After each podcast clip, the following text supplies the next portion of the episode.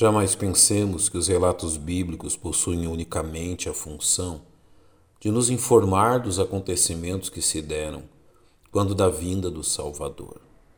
Tais relatos visam um fim superior ao qual devemos nos atentar.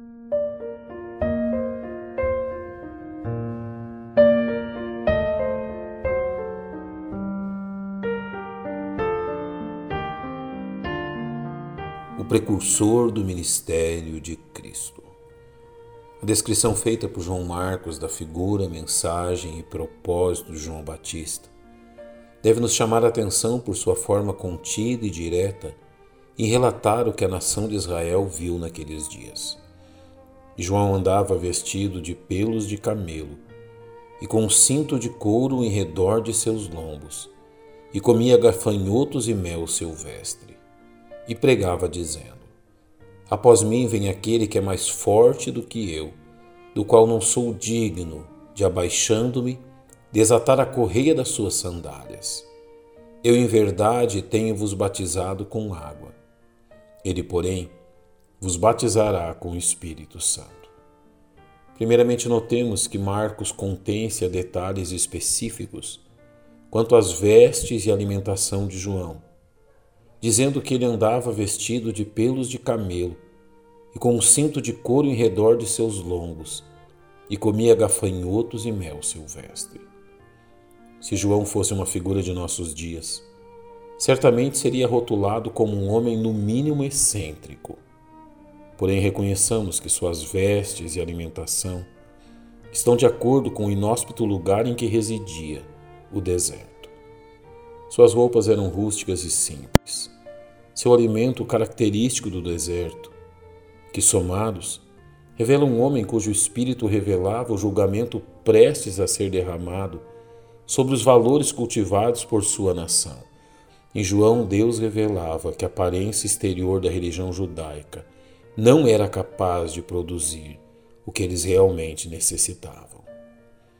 Outro ponto essencial da descrição, empreendida por Marcos, atenta para a mensagem anunciada por João e pregava dizendo: Após mim vem aquele que é mais forte do que eu, do qual não sou digno de, abaixando-me, desatar as correias das suas sandálias.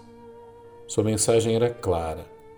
O homem que se manifestaria após ele o sobrepujava em força e honra. Fato que de modo nenhum envergonhava ou constrangia o mensageiro do deserto.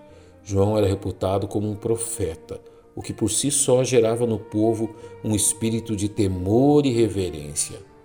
E Marcos usa deste fato a fim de destacar que João, reconhecido por eles como um homem enviado por Deus, reconhecia que Jesus Cristo era infinitamente superior a ele. A narrativa destas verdades tinha como propósito conduzir aquelas pessoas a reconhecerem que o servo sofredor, que havia dado sua própria vida em prol deles, era verdadeiramente o Filho de Deus. Finalmente, Marcos registra o grandioso testemunho de João quanto ao ministério inigualável de Jesus. Eu, em verdade, tenho vos batizado com água ele, porém, vos batizará com o Espírito Santo. O batismo de João era com água, ou seja, era um símbolo externo de uma verdade maior, porém incapaz de produzir verdadeira mudança naqueles que lhe prestavam obediência. Aquele que viria após João os batizaria com o Espírito Santo, produzindo neles uma transformação genuína e profunda, incutindo neles o poder capaz de regenerá-los. Assim, João declara que Jesus era superior a ele em seu poder e ofício, introduzindo os fabulosos anos em que o Filho de Deus realizaria entre eles sinais inigualáveis. Ao nos relatar tais verdades, o propósito de João Marcos não é meramente nos informar, mas principalmente nos despertar a fé. O relato de João Batista deve nos convencer da grandiosidade de Jesus, que não pôde ser negada por aqueles que a contemplaram e registraram, a fim de que nós também o conhecêssemos.